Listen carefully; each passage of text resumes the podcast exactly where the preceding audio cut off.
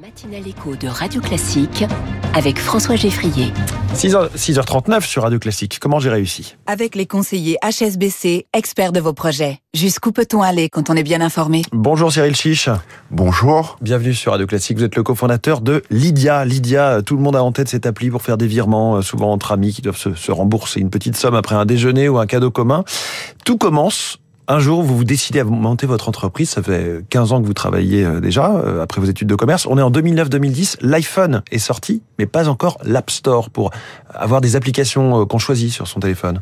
Exactement. On est au tout début de cette nouvelle ère qui va s'ouvrir et où des millions de personnes vont créer des applications pour bah, rendre le quotidien plus facile, plus ludique, plus simple à, à bah, des milliards de personnes. Et vous, vous vouliez faire quelque chose, et on est vraiment dans du brainstorming. Il faut la bonne idée.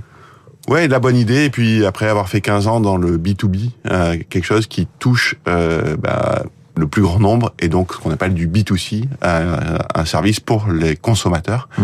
et qui a un impact fort sur euh, bah, la- les gens autour de moi, euh, le, au- le plus grand nombre possible. Et là, euh, la combinaison de cette euh, énorme euh, ouverture des applications avec euh, la découverte de ce qui se passe au Kenya, le paiement par téléphone, Qu'est-ce qui se passait au Kenya? Euh, une solution qui s'appelle M-Pesa qui permet euh, aux personnes qui n'ont pas de smartphone et pas de compte en banque d'ailleurs euh, de payer par, tout par téléphone et une adoption qui était en train d'exploser. Euh, alors que nous, on nous répétait que tous les ans, ça allait être l'année prochaine l'année du paiement mobile. et soudainement, euh, l'idée de se dire bon bah et si c'était vraiment l'année prochaine? Euh, Et voilà, ça, ça démarre euh, sur cette idée-là. Alors là, là, vous cherchez un cofondateur qui s'y connaisse en tech, et je crois que vous avez fait très, vraiment très attention à voir si ça allait bien fonctionner entre vous deux, notamment humaine- humainement. Oui, parce qu'on sait que malheureusement, une bonne partie des entreprises qui sont créées par plusieurs personnes euh, disparaissent à cause de dissensions entre ces différentes personnes. Et donc nous, on a pris six mois pour se poser toutes les questions les plus horribles, mais aussi les plus sympas euh, qui soient, à la fois pour travailler ensemble sur la faisabilité du projet, Mm. mais aussi pour savoir si on était euh, extrêmement compatibles. Parce Dans le contrat de mariage, quoi.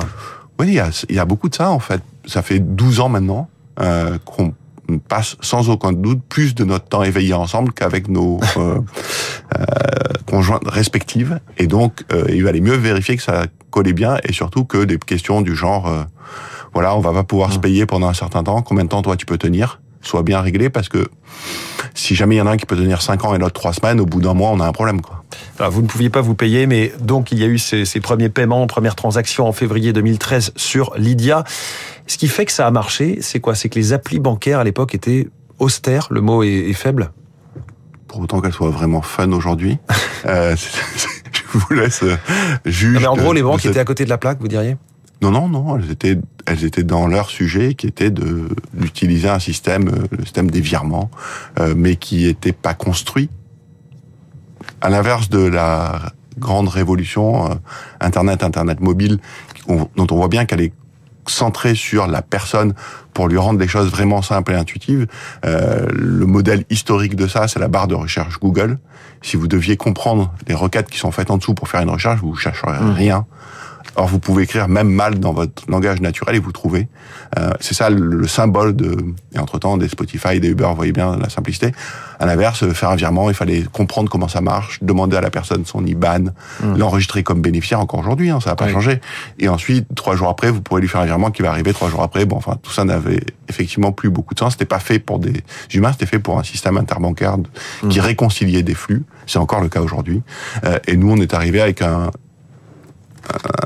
une interface et une euh, euh, expérience utilisateur qui ne demandait pas l'IBAN, qui ne demandait pas à, à ajouter le bénéficiaire. Enfin, tout ça se faisait en trois secondes. Un jour, vous avez entendu, donc bien plus tard, l'expression « je te fais un Lydia ».